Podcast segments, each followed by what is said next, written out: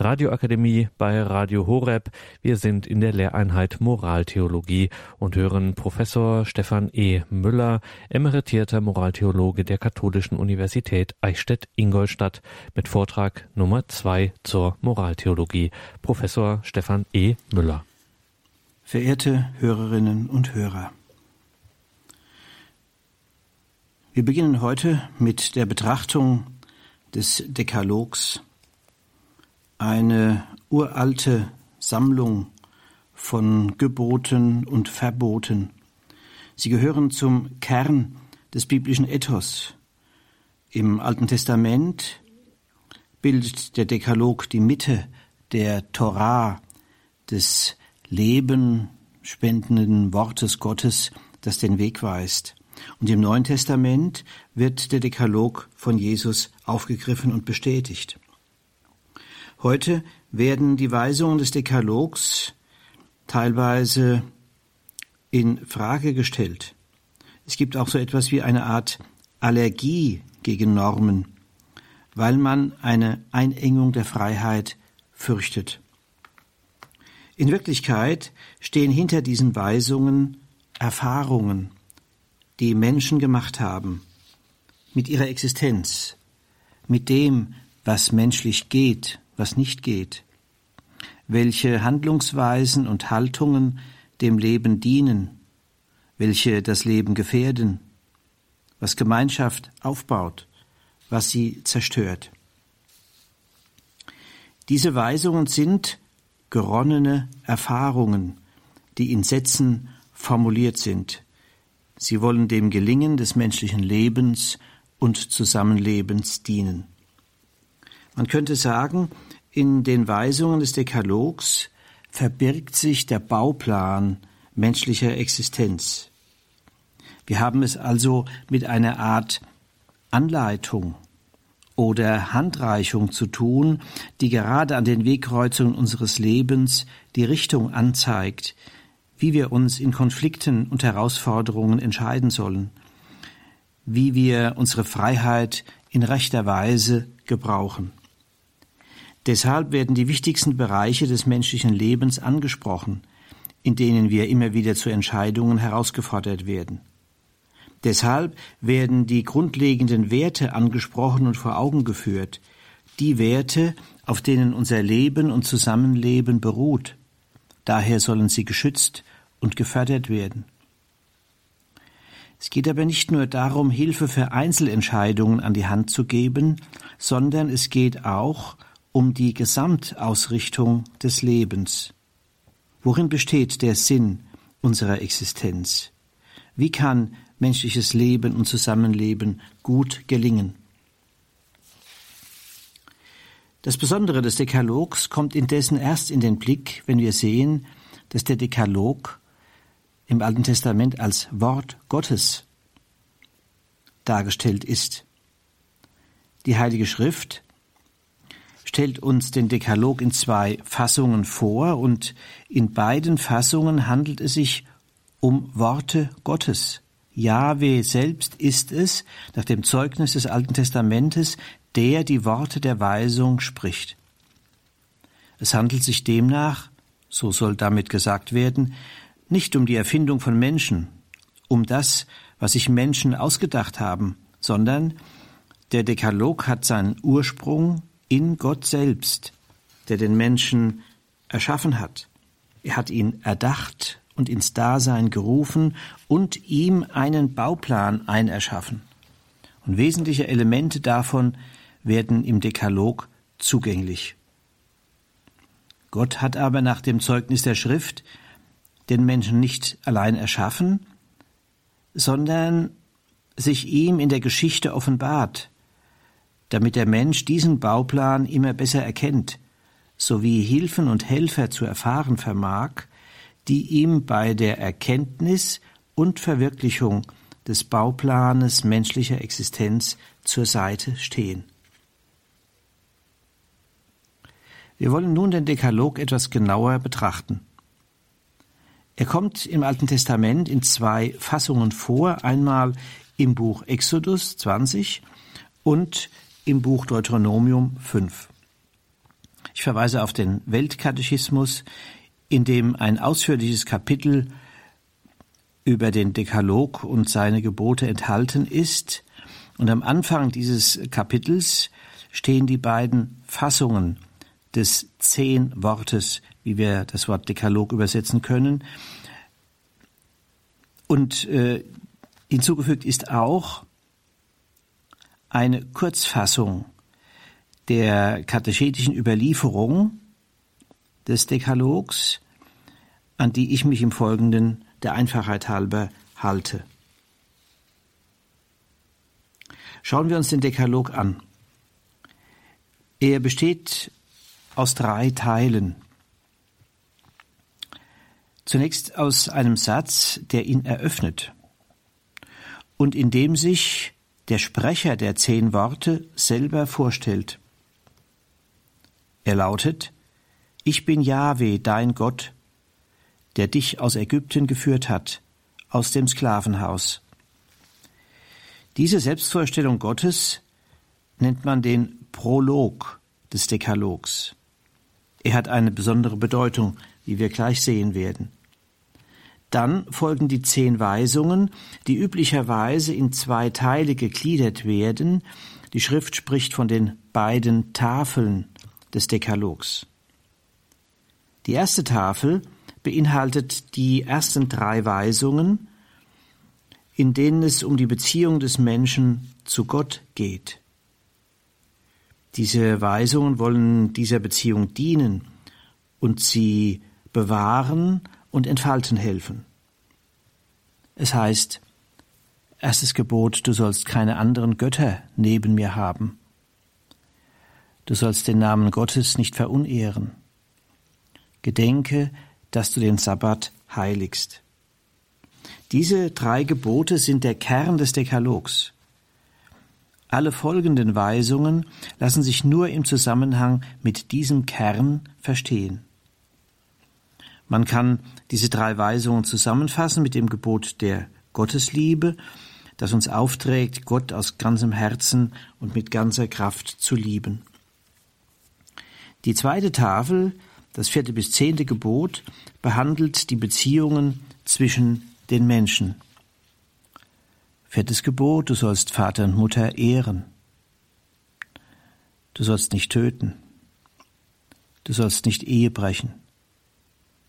Du sollst nicht stehlen. Du sollst kein falsches Zeugnis geben, wider deine Nächsten. Du sollst nicht begehren deines Nächsten Frau. Du sollst nicht begehren deines Nächsten Hab und Gut.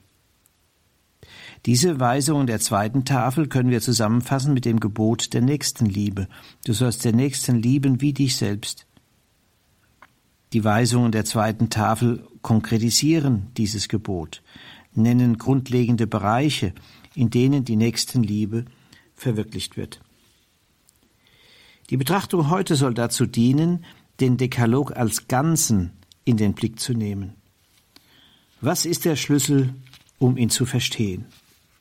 Nun, der Schlüssel zum Verständnis des Dekalogs liegt zunächst im Prolog, in dem Eröffnungswort, mit dem sich der Sprecher des Zehnwortes vorstellt, Gott selbst.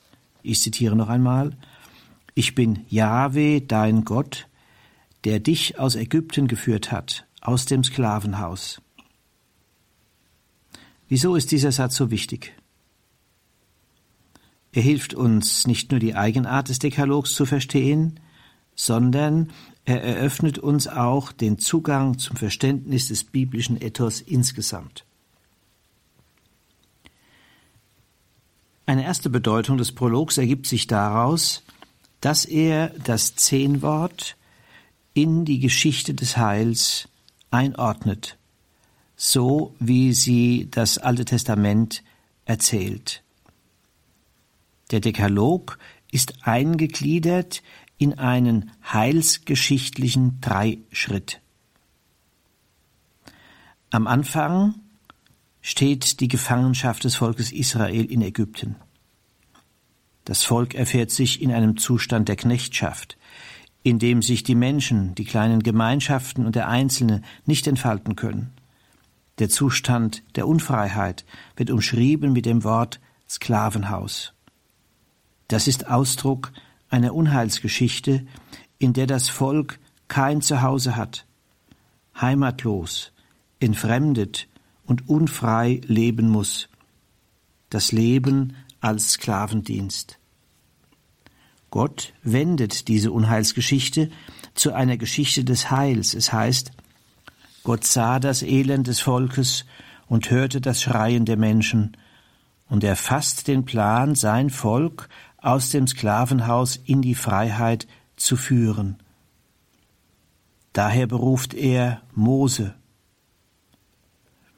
In der Geschichte vom brennenden Dornbusch und gibt ihm den Auftrag, das Volk aus der Unterdrückung, aus dem Sklavenhaus herauszuführen. Das ist die erste Etappe in diesem heilsgeschichtlichen Dreischritt. Und sie zeigt, wer dieser Gott ist, der sich im Vorwort des Dekalogs vorstellt und welche Pläne er für den Menschen hat. Wie die prophetische Verkündigung erklärt, nicht Pläne des Unheils, sondern des Heils. Die zweite Etappe ist der Durchzug durch die Wüste zum Berg Sinai, wo Gott mit dem Volk einen Bund schließt. Mose, so erzählt die Schrift, steigt auf den Berg und empfängt von Gott die steinernen Tafeln, auf die, wie es heißt, Gott selbst mit seinem Finger die zehn Worte aufgeschrieben hat. Die zehn Worte, die Mose auf dem Berg empfängt, sind gleichsam die Urkunde, die den Inhalt des Bundes zwischen Jahwe und dem Volk festhält. Gott macht dem Volk die feste Zusage, sich als Gott zu erweisen, das heißt als der, der mit dem Volk geht, um es zu beschützen, zu begleiten und zu dem Ziel zu führen, das er für das Volk im Blick hat, das gelobte Land, in dem Milch und Honig fließen. Um aber in diesem Land bestehen zu können, braucht es eine Lebensordnung, die Leben hilft, die die Freiheit in rechter Weise gebrauchen hilft. Freiheit ist ja nicht Willkür, die würde neue Unfreiheit hervorrufen. Nein, Freiheit braucht eine Ordnung, verbindliche Grenzziehungen und Richtungsweisungen damit sie als Lebensraum bewahrt bleibt, in dem die Menschen leben und sich entfalten können. Wir sehen, der Bund, den Gott mit seinem Volk durch Mose schließt und dessen Urkunde der Dekalog ist, dieser Bund hat zwei Seiten. Einmal die feste Zusage Gottes und zum anderen die feste Zusage des Volkes, die von Gott gegebene Lebensordnung zu bewahren, auf sie zu hören und sie zur Grundlage des Lebens und Zusammenlebens zu machen. Damit ist das Volk Israel nach dem Zeugnis der Heiligen Schrift gleichsam gerüstet. Es hat die Handreichung, Handreichung wörtlich, Gott reicht dem Volk die Hand, um es zum Ziel seine Wanderschaft zu führen. Also der Dekalog als Handreichung, die es ermöglicht, die dritte Etappe des heilsgeschichtlichen Dreischritts zu erreichen und zu bewahren, die Inbesitznahme des gelobten Landes als Beheimatung des Volkes in der von Gott geschenkten Freiheit. Diese neue Heimat hat Bestand, wenn sie Raum ist des Hörens, Horchens und Gehorchens auf das weisende Wort Gottes und so, wie Josef Ratzinger formuliert, die rechte Art menschlicher Existenz entsteht. Ich zitiere, das Leben wird wirkliches Leben nur, wenn es seine Form aus dem Blick auf Gott hin empfängt. Damit haben wir eine erste Bedeutung des Prologs des Eröffnungswortes des Dekalogs. Ein weiterer Aspekt kommt hinzu. Der Prolog ist Selbstvorstellung Gottes. Ich bin Jahwe, dein Gott. Damit wird der Name Gottes genannt. Der Name, den er selbst im brennenden Dornbusch geoffenbart hatte, als er Mose berief, am göttlichen Plan zur Rettung des Volkes mitzuwirken. Ein unergründliches Geheimnis, dieses Bild vom brennenden Dornbusch, der brennt und doch nicht verbrennt. Dies könnte als Symbol verstanden werden, das die nicht verlöschende Liebe Gottes zeigt, die Licht und Leben schenkt. Das kommt im Namen Gottes zum Ausdruck. Dieser Name heißt Yahweh, das heißt, ich bin da.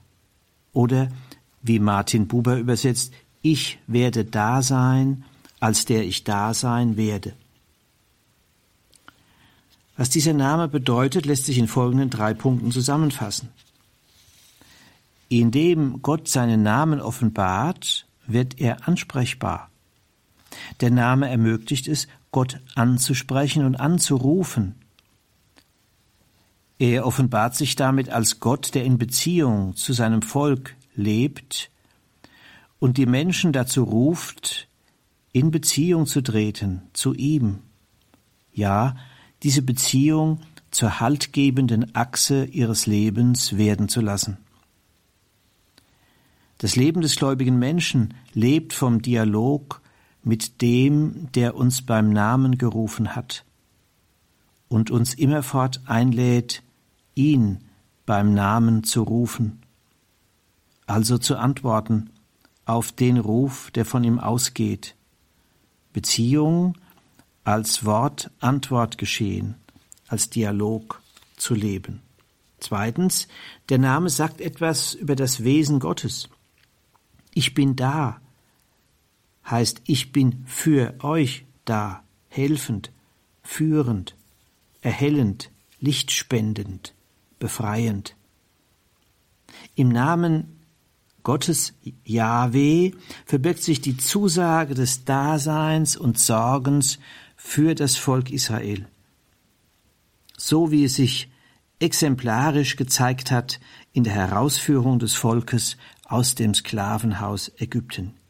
Hier hat sich dieses Dasein Gottes, sein Ich bin da, erwiesen. Hier hat sich gezeigt, wie Gott da ist. Gott will sein Volk aus dem Unheil ins Heil führen, aus Gefangenschaft in Freiheit, damit es leben und sich entfalten kann. Nur in Klammern weise ich darauf hin, dass die Nennung des Namens Yahweh in der Spannung von Offenbarkeit und Verborgenheit Gottes steht. Dass das Volk Israel nun Gott anrufen, ansprechen kann, bedeutet nicht, dass es über ihn verfügen könnte dass es durch Worte oder Werke Gott zu einem bestimmten Handeln zwingen könnte, das wäre ein magisches Missverständnis. Nein, Gott bleibt auch als der sich offenbarende Geheimnis. Nicht wir Menschen bestimmen darüber, wie Gott da ist. Daher ist die Übersetzung des Gottesnamens bei Martin Buber so treffend. Ich werde da sein, als der ich da sein werde. Der Mensch steht nicht über Gott. Er ist in die Beziehung zu Gott gerufen, die ganz in dem Vertrauen auf den daseienden und mitgehenden Gott leben darf, der sein Volk auf Wege des Heils führen will. Das kommt sehr schön in dem biblischen Wort zum Ausdruck. Gott wandert mit seinem Volk. Und umgekehrt ist das Volk berufen, mit Gott zu wandern, den Lebensweg als ein Wandern mit Gott zu gestalten. Wir sehen die weitreichende Bedeutung dieser Selbstvorstellung Gottes am Anfang des Dekalogs. Dieser Gott ist es, so stellt es die Schrift dar, der jetzt die zehn Worte der Weisung spricht. Er, der die Freiheit und das Wohlergehen des Volkes im Blick hat. Von ihm kommen diese Weisungen, damit das Volk nicht erneut in Unfreiheit gerät, damit es eine Lebensordnung hat, in der die Einzelnen und die Gemeinschaft leben und sich entfalten können, mithin also die Freiheit richtig gebrauchen. Damit wird deutlich, dass der Prolog der Schlüssel zum Verständnis des Zehnwortes ist und ein Kernelement des biblischen Ethos insgesamt erkennen lässt. Das Wandern mit Gott wird so zu einem die Wege des Herrn gehen, nach seinen Wegen suchen. Und damit ist die Bereitschaft gemeint, auf sein weisendes Wort, zusammengefasst im Dekalog, zu hören, es zu achten, in rechter Weise auszulegen und anzuwenden. Bemerkenswert ist in diesem Zusammenhang ein nicht unwichtiges Detail. Im Hebräischen sind die zehn Gebote als Futur formuliert. Es heißt, du wirst keine fremden Götter neben mir haben und so weiter. Das erklärt sich aus dem Prolog. Wer die Selbstvorstellung Gottes bedenkt, wer in den Glauben an den Ich bin da, an Jahwe hineinwächst, wer verstehen lernt, was dieser Gott seinem Volk schenkt, die Gabe des Lebens und der Freiheit, der wird sich an das Wort Gottes halten. Er wird das beschenkt werden beantworten, indem er die Gabe als Aufgabe begreift, weil er sie nur so wahren und entfalten kann. Diesen Zusammenhang nennt man die responsorische Struktur des Ethos. Das heißt, das sittliche Werden und Handeln ist die Bemühung, Antwort zu geben auf den Ruf, der im Beschenktwerden durch Gott enthalten ist. Das zeigt die alttestamentliche Grundgestalt des biblischen Ethos. Das grundlegende Geschenk ist das Herausgeführtwerden aus dem Sklavenhaus Ägypten und damit die Gabe des Lebens und der Freiheit. Das Bewusstsein, von Gott beschenkt worden zu sein und zu werden, ist Grundlage, bereitet den Boden gleichsam für das Streben auf die Gabe des Geschenkes, dem Geber zu antworten, um das Empfangene in rechter Weise zu beantworten, durch Bewahrung, Gestaltung und Weitergabe. Die zehn Worte des Dekalogs weisen dazu den Weg. Der Altmeister der alttestamentlichen Exegese, Alfons Deisler, hat darum treffend das Ethos des Dekalogs ein Ethos der Dankbarkeit genannt. Das Antwort ist auf die frohe Botschaft von Gott, Yahweh und seinem Handeln in Schöpfung und Geschichte. Hier stellt sich die Frage, wie denn diese Realisierung dieses Ethos gelingen kann. Zeigt nicht die Geschichte des Volkes Israel, wie es immer wieder von den Wegen des Herrn abgewichen und ins Unheil geraten ist? Und darin spiegelt sich menschliche Grunderfahrung, an der wir alle teilhaben. Das Tun des Guten gelingt nicht einfach so. Es gibt Gegenkräfte gegen das Gute. Und diese Gegenkräfte nennen wir das Böse, dem eine abgründige Sogkraft eigen ist. Davon erzählt das Alte Testament in der Geschichte von der Schöpfung und dem Sündenfall des Menschen. Es geht ein Riss durch die Schöpfung, der Spaltpilz des Bösen. Das Böse ist das Nein zum Guten, die Schädigung des Guten, die Zerstörung und das Nichtwollen des Guten.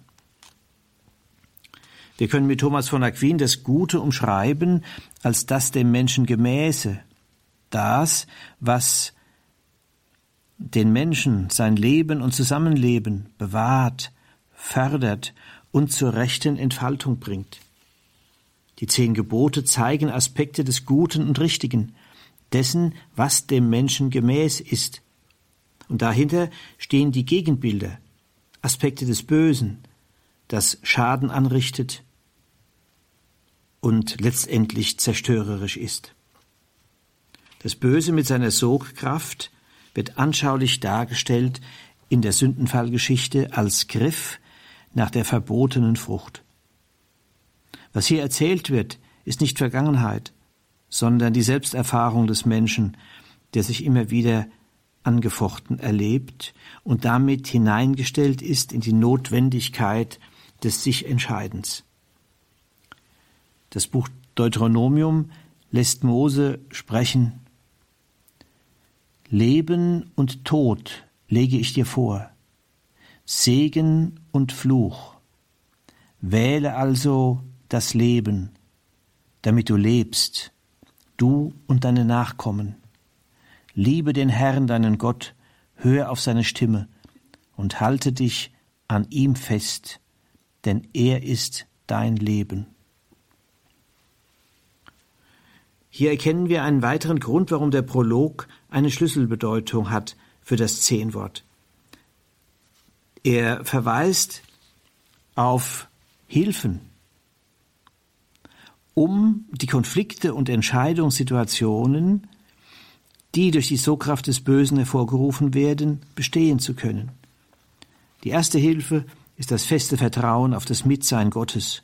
Ich bin Jahwe, dein Gott, halte dich an ihm fest. Wir sind, um das Gute tun zu können, auf seine Hilfe angewiesen. Im Prolog wird nicht nur der Einzelne, sondern das Volk angesprochen. Der Einzelne steht in der Gemeinschaft der Glaubenden. In dieser Gemeinschaft wird der Glaube an Yahweh gelebt und gefeiert, und dies bedeutet zugleich Bestärkung in der Gemeinschaft mit dem Gott, der Haltgebung schenkt. Und die dritte Hilfe ist das weisende Wort, das nach der Selbstvorstellung Gottes im Prolog gesprochen wird. Liebe den Herrn, deinen Gott. Hör auf seine Stimme. Dann kann das geschehen, was in Psalmen so umschrieben wird, dein Wort ist meinem Fuß eine Leuchte. Nun möchte ich noch einige Hinweise geben zur Struktur des Dekalogs. Ich greife zunächst ein bemerkenswertes Symbol auf und betrachte dann die beiden Tafeln des Zehnworts in ihrem Zusammenhang. Zunächst zu dem bedeutsamen Symbol. Ich meine die Rede von den steinernen Tafeln. In Exodus 31 heißt es, nachdem der Herr zu Mose auf dem Berg Sinai alles gesagt hatte, übergab er ihm die beiden Tafeln der Bundesurkunde, steinerne Tafeln, auf die der Finger Gottes geschrieben hatte. Wie können wir das verstehen? Die Heilige Schrift spricht nicht allein in Worten, sondern auch in Bildern und Symbolen. Es geht um Wahrheiten, die in der Weise des Symbols ausgedrückt sind. Da ist zunächst der Berg, den zu erklimmen mühsam ist, aber durch den Aufstieg gelangt man zur Höhe und Weite. Das ist Bild für die Nähe zu Gott. Wir sehen, dass auch im Neuen Testament der Berg eine wichtige Rolle spielt. Die Aussage ist hier, Mose erfährt die Nähe Gottes, der sich ihm zu erkennen gibt. Hier hat die Wegweisung des Dekalogs ihren letzten Ursprung. Das Wort vom Finger Gottes verweist auf Gott den Schöpfer, der mit seinen Fingern gleichsam, mit seinen Händen, den Menschen aus dem Lehm der Erde geformt und erschaffen hat. Und in diese Schöpfung hat er das Zehnwort eingestiftet. Die beiden Tafeln von seinem Finger geschrieben, heißt der Dekalog. Die Eckpunkte des Bauplanes menschlicher Existenz gehen auf Gott selbst zurück, gleichsam auf die Idee, die Gott hatte, als er den Menschen erschuf. Der Text ist auf steinerne Tafeln geschrieben. Das soll darauf hinweisen, dass es sich bei den zehn Geboten nicht um eine flüchtige oder nebensächliche Sache handelt, sondern um eine, die Bestand haben soll. Wir haben hier also eine im Bild ausgedrückte Wahrheit, die besagt, der Dekalog ist nicht von Menschen erfunden, er ist aber auch nicht Willkürwille Gottes, sondern der Dekalog ist in seinen Grundelementen der Wirklichkeit des Menschen eingestiftet als Bauplan. Der Dekalog wird also dem Menschen nicht als Forderung einfach übergestülpt, oktroyiert, sondern er ist gleichsam Implikat menschlicher Wirklichkeit. Indem wir unsere menschliche Wirklichkeit erforschen, erkennen wir Sinnausrichtungen, die ihr gleichsam eingeschrieben sind, und die verweisen auf den Bauplan, der im Dekalog in seinen Eckpunkten formuliert ist, als Wegweisung in das authentisch Menschliche, in wahre, dem Menschen gemäße Menschlichkeit. Es besteht daher kein Gegensatz zwischen dem Geheimnis, dass die Gebote von Gott herkommen und dass die Gebote mit Hilfe der Vernunft, die vom Glauben erleuchtet ist, erkannt werden können. Die steinernen Tafeln, vom Finger Gottes beschrieben, das verweist auf, eine, auf einen unwandelbaren Kerngehalt der Gebote des Dekalogs, der freilich in die Geschichte des Erkennens und Auslegens hineingestellt ist, nur so vermag er die in der Geschichte sich wandelnden Herausforderungen und neue Fragen zu beantworten.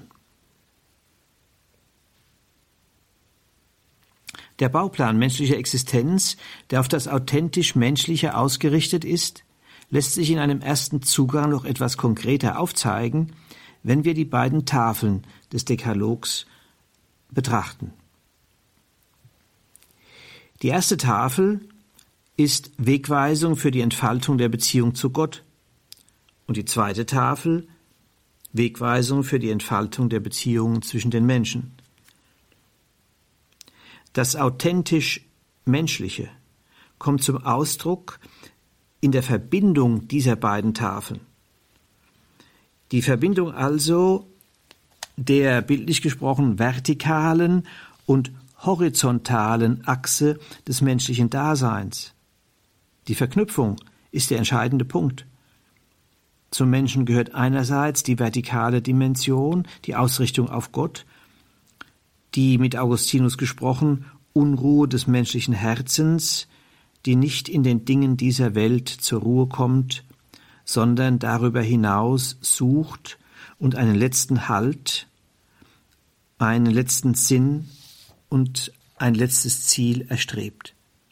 Die ersten drei Gebote geben Wegweisung und Weggeleit, um dieser Ausrichtung der menschlichen Existenz zur Erfüllung zu verhelfen, etwa durch die Heiligung des Sabbats. Die Weisungen der zweiten Tafel haben zur Grundlage die Ausrichtung des Menschen auf das mitmenschliche Du und Wir, das Streben nach Zugehörigkeit und nach sinnvoller Existenz im Dienst für das Du und Wir.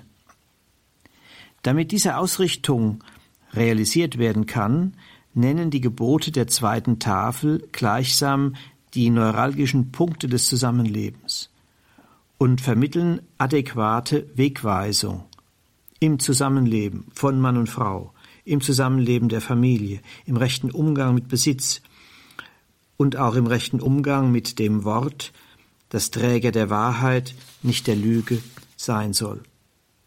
Der springende Punkt ist nun die Verbindung, die Zusammengehörigkeit der beiden Tafeln. Demnach widerspräche es der im Dekalog formulierten Vorstellung des authentisch Menschlichen, wenn man zwar die Beziehung zu Gott zu entfalten sich müht, aber gleichzeitig die Sorge für den Mitmenschen vernachlässigen würde. Demgegenüber sagt der Dekalog, in dieser Zusammengehörigkeit beider Tafeln die Beziehung zu Gott realisiert sich in direkter Weise im Gebet oder in der Sabbatheiligung, aber die Beziehung zu Gott, die Liebe zu ihm, realisiert sich ebenso in der Art und Weise der Beziehung zum Du und Wir, also in der Liebe zum Nächsten.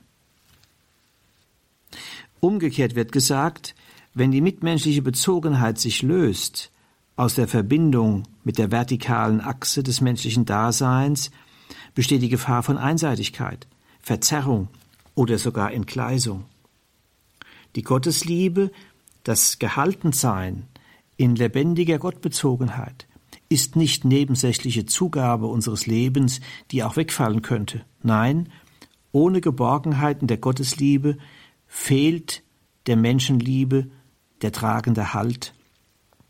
Man könnte sagen, es fehlt, um es bildhaft zu formulieren, der Brunnen, aus dem lebendiges Wasser fließt, das der Mensch empfängt, Inspiration, Belebung, und Reinigung seiner Liebesfähigkeit. Der Halt, den Gottes Liebe schenkt, bewahrt uns davor, den Mitmenschen zu überschätzen oder zu unterschätzen, hilft uns, ihn in seiner Würde als Gottes Ebenbild zu achten, statt ihn zu vergöttlichen oder zu verteufeln.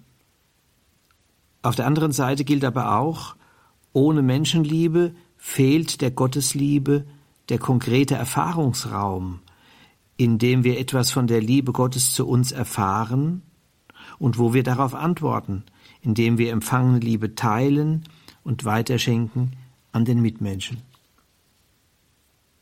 Wenn wir die vertikale Ausrichtung der ersten Tafel und die horizontale Ausrichtung der zweiten Tafel des Dekalogs zusammenschauen, ergibt sich die Form des Kreuzes, die den Weg zur Entfaltung unserer menschlichen Existenz weist. Diese Kreuzförmigkeit erinnert an das Kreuz Jesu Christi, wie Alfons Deisler hervorhebt. Versinnbildlicht dessen Senkrechte das Ja Jesu zum Vater, so symbolisiert die Waagrechte des Kreuzes das Ja Jesu zu den Menschen, schreibt Alfons Deisler und weiter, Dekalog und Kreuz gehören also insgeheim zusammen. Wer dies erkennt und in seinem Gewicht erwägt, dem geht plötzlich auf, wie über dem alten und neuen Gottesvolk der eine Bogen des Bundes sich wölbt. Soweit das Zitat. Damit ist schon die Brücke zum Neuen Testament gegeben. Im letzten Teil des heutigen Vortrags möchte ich daher einige Aspekte aufzeigen zur Frage, welche Rolle der Dekalog im Neuen Testament spielt. Wenn unsere bisherige Wahrnehmung zutreffend ist, dass der Dekalog den Grundriss für den Bauplan des authentisch Menschlichen enthält, dann ist zu erwarten, dass das Zehnwort im Neuen Testament voll bestätigt wird. Und dies ist tatsächlich der Fall. An einigen wenigen Punkten möchte ich es wenigstens andeuten. Alfons Deißler weist darauf hin, dass zur Zeit Jesu täglich im Tempel nicht allein das heilsgeschichtliche Credo des Volkes Israel vorgetragen wurde, sondern auch das Zehnwort. Daher gehörte für Jesus und die Apostel der Dekalog zum Kern der Offenbarung. Bei der Begegnung Jesu mit dem reichen jungen Mann der nach dem Pfad zum Leben fragt, antwortet Jesus, indem er fünf Weisungen des Dekalogs zitiert. Markus 10. Er fügt dann freilich ein weiterführendes Wort hinzu, das über den Dekalog hinausgeht. Eine weitere Bestätigung des Dekalogs liegt darin, dass Jesus die beiden Gebote der Gottesliebe und Nächstenliebe zusammenbindet. Schon im Buch Deuteronomium wurden die Gebote der ersten Tafel zusammengefasst in der Weisung, Jahwe von ganzem Herzen zu lieben. Die zweite Tafel, also die Gebote vier bis zehn, fasste das Buch Levitikus zusammen, Liebe den Nächsten wie dich selbst. Jesus hat beide Gebote miteinander verbunden und für gleichgewichtig erklärt und damit die beiden Tafeln des Dekalogs in ihrer Zusammengehörigkeit bestätigt. Das Ja zu Gott und das Ja zu Mitmenschen, auch zu sich selbst, hängen untrennbar zusammen. Jesus hat in seiner Predigt auf dem Berg gesagt, Denkt nicht, ich sei gekommen, um das Gesetz und die Propheten aufzuheben. Ich bin nicht gekommen, um aufzuheben, sondern um zu erfüllen. Matthäus 5. Bemerkenswert ist freilich, dass Jesus einzelne Gebote des Dekalogs neu auslegt, etwa das fünfte und das sechste Gebot. Diese Neuauslegung ist keine Infragestellung des Dekalogs, sondern Enthüllung seines Sinnes. Wir haben hier eine Vertiefung, die deutlich machen will, dass es bei den Geboten nicht einfach um äußere Gesetzesbefolgung geht, sondern dass auch die Gesinnung, das Herz bedeutend ist, das eben nicht nur den Buchstaben, sondern den Geist des Gebotes zu erkennen und zu erfüllen strebt. Das ist Voraussetzung dafür, dass die dem Leben und Zusammenleben dienende Wirkung des Dekalogs auch erfahrbar wird. Die Interpretation Jesu ist gewissermaßen paradigmatisch. Das heißt, sie vermittelt uns einen Schlüssel zur Auslegung. Jesus selbst ist letztlich dieser Schlüssel, der ermöglicht, sinnerschließend die Gebote auszulegen, als Bemühung, den Willen Gottes zu erfassen, was in jeder zeitgeschichtlichen Situation neu erforderlich ist. Paulus hat im Römerbrief ganz in diesem Sinn auf den Dekalog verwiesen und den Auslegungsschlüssel eigens benannt. Er schreibt Römer 13 bleibt niemand etwas schuldig. Wer den anderen liebt, hat das Gesetz erfüllt. Denn die Gebote, du sollst nicht die Ehe brechen, du sollst nicht töten, du sollst nicht stehlen, du sollst nicht begehren, und alle anderen Gebote sind in dem einen Satz zusammengefasst. Du sollst deinen Nächsten lieben wie dich selbst.